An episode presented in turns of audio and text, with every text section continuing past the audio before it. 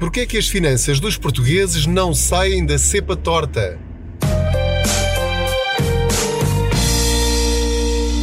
Olá, eu sou o Pedro Anderson, jornalista especializado em finanças pessoais. Aproveito as minhas viagens de carro para falar consigo sobre dinheiro. Vamos pensar o dinheiro, algo que nós não costumamos fazer no nosso dia a dia. Eu faço conta que você vai aqui sentado ao meu lado, Espero que não fique incomodado com os barulhos do motor do carro, do pisca-pisca, as buzinadelas, enfim.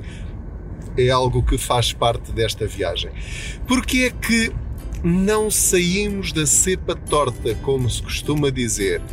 Ou seja, nós trabalhamos, nós esforçamos-nos para poupar, para ter algum dinheiro de lado, tentamos, eh, enfim, pôr o nosso dinheiro a render um bocadinho mais e tal, mas feitas as contas, os anos passam e parece que não saímos do mesmo sítio. Andamos sempre neste ramo-ramo de pagar as contas, depois chegam as férias, gastamos o dinheiro todo nas férias, chegamos a setembro, já não há dinheiro outra vez. Os miúdos entram para a escola, é uma grande despesa, depois chega o IMI, depois chegam os seguros, depois mais isto, mais aquilo, uma avaria do carro, um eletrodoméstico que avaria, pronto, e andamos sempre nisto. A propósito de que é que eu me lembrei de responder a esta pergunta ou de falar convosco sobre esta questão, o que é que está a falhar na literacia financeira dos portugueses?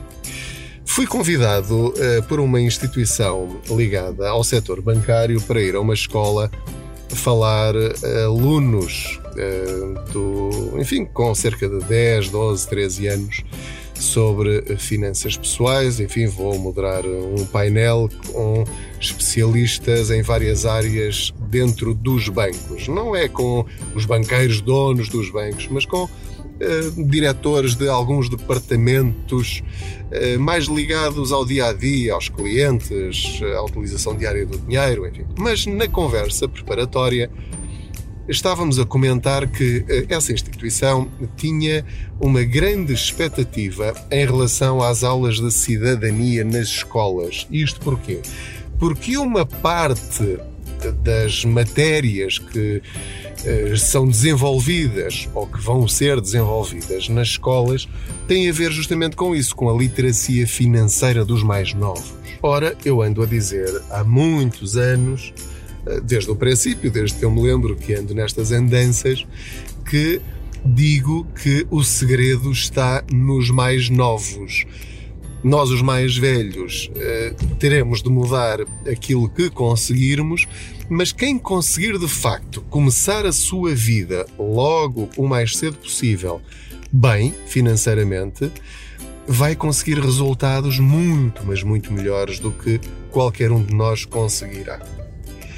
Isso aconteceu com a reciclagem. Foram os miúdos nas escolas que aprenderam o que era a reciclagem e depois obrigaram os pais a reciclar. E hoje, todos nós, ou praticamente todos, ou espero que uma grande maioria, já pratica a reciclagem como um ato normal do dia a dia, de cidadania eh, e a nível pessoal, para uh, protegermos o melhor possível o ambiente.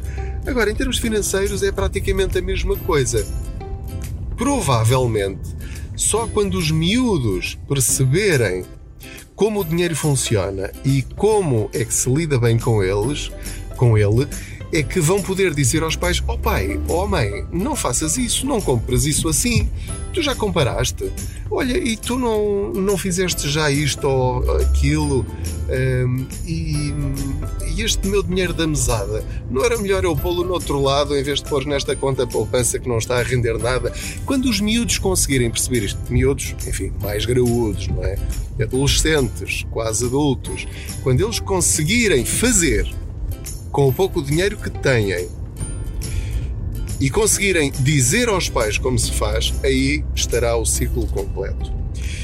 Voltando à conversa que estava a ter ao telefone com, com alguém dessa instituição, eles tinham uma grande expectativa em relação à cidadania. Acontece que, para já, por aquilo que eu entendi, a parte da literacia financeira nas aulas de cidadania é opcional, ou seja, cada escola é que escolhe ou não se essa matéria entra ou não nas aulas de cidadania. São várias áreas concorrenciais na, na cidadania. Para além das polémicas que têm surgido, entretanto, não, não é disso que, que quero falar convosco.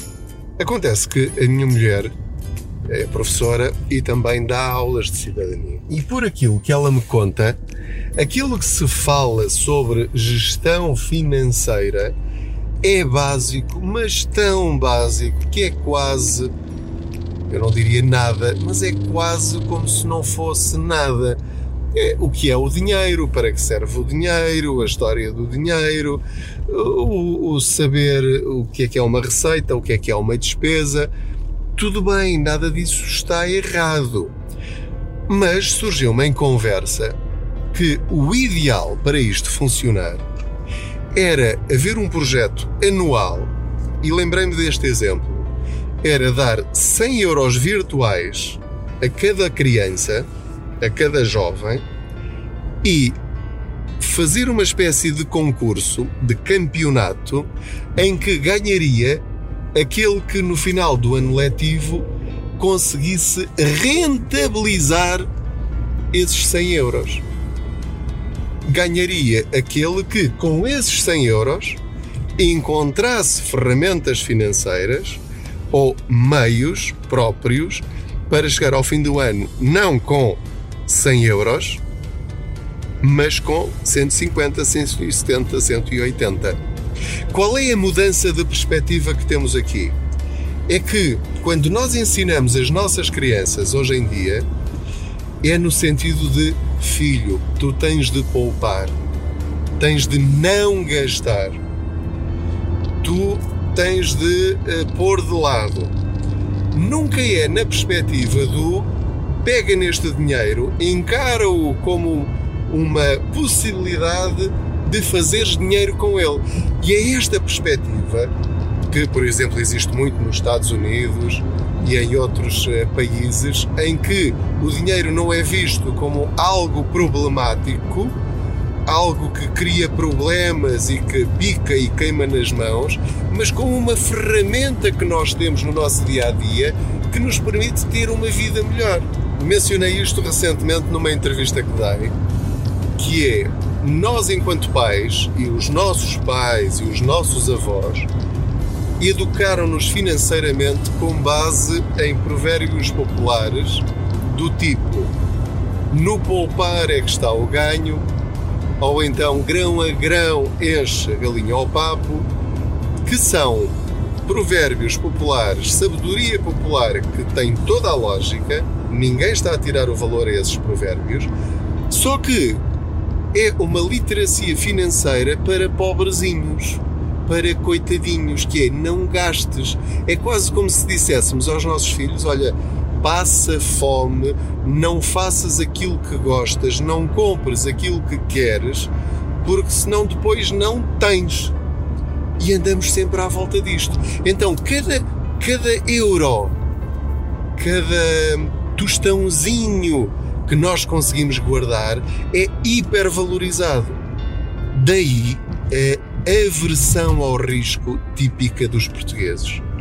Eu não posso perder este dinheiro que tanto me custou a poupar, a guardar. Porquê? Porque eu fiz isso com sacrifício. Temos de ver as coisas ao contrário. Ou seja, se eu porventura poupar não gastar é para fazer alguma coisa com esse dinheiro, não é para guardá-lo, para depois gastar na primeira oportunidade que me possa surgir. Aquilo que os meus pais me ensinaram, e eu acho que ensinaram bem porque era aquilo que eles sabiam uh, na altura, é filho, se queres comprar alguma coisa, poupa, junta o dinheiro para depois poderes comprar. Portanto, a perspectiva que a mim, Pedro Anderson, me foi ensinada foi junta, junta, junta para gastar. Nunca me foi dito junta, junta, junta para investires, para pôres o dinheiro a render dinheiro, para depois comprares aquilo que tu quiseres. Mas nunca te faltando nada daquilo que é essencial na tua vida. Ou seja, poupa dinheiro para ganhares dinheiro, para aí sim viveres com os pequenos ou grandes luxos que tu queiras. O problema é que nós gastamos e, como não sabemos gerir as coisas antes das despesas, gastamos em luxos dinheiro que nos faz falta para as necessidades absolutas e essenciais do nosso dia a dia. Temos de mudar essa perspectiva. E isto que este exemplo que eu lhe dei de ensinarmos os nossos miúdos na escola a com desafios, mesmo que seja de uma forma virtual, dizer assim: olha, tens 100 euros ou tens 1000 euros, se quisermos ir para um campeonato mais elevado, agora vais ter de gerir esse dinheiro. Tu tens esse dinheiro não para gastar, mas para investir. Portanto, não, não é para eh, comprar coisas, nem é para coisas essenciais, é se tu tiveres 100 euros, arranja maneira de transformar esses 100 euros em 200. Agora vamos ver o que é que tu consegues fazer.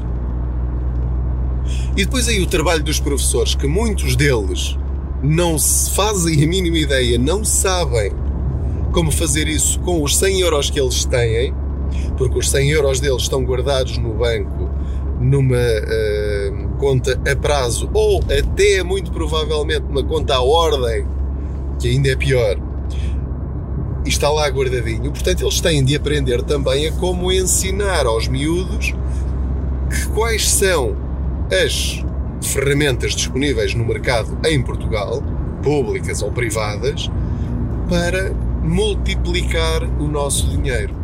E este é o grande desafio. E eu ainda não vi, pode ser por ignorância minha, porque se calhar existe, mas eu não conheço. Digam-me, por favor, se isso existe em alguma escola. Ainda não encontrei uma escola que tivesse esta perspectiva.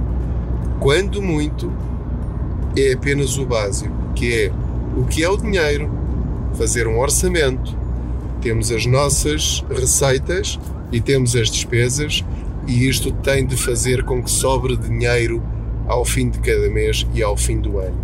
Nada contra, ótimo, maravilha, só isso já é bom, mas falta ir um bocadinho mais à frente.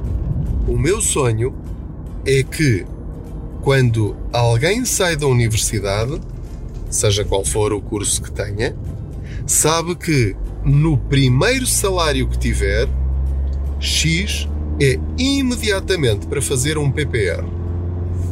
No dia em que isto estiver enraizado, no dia em que alguém, assim que recebe o primeiro salário, encarar o PPR como uma forma de investimento no futuro, eu acho que isso será o sinal de que a sociedade portuguesa compreende para que serve o dinheiro.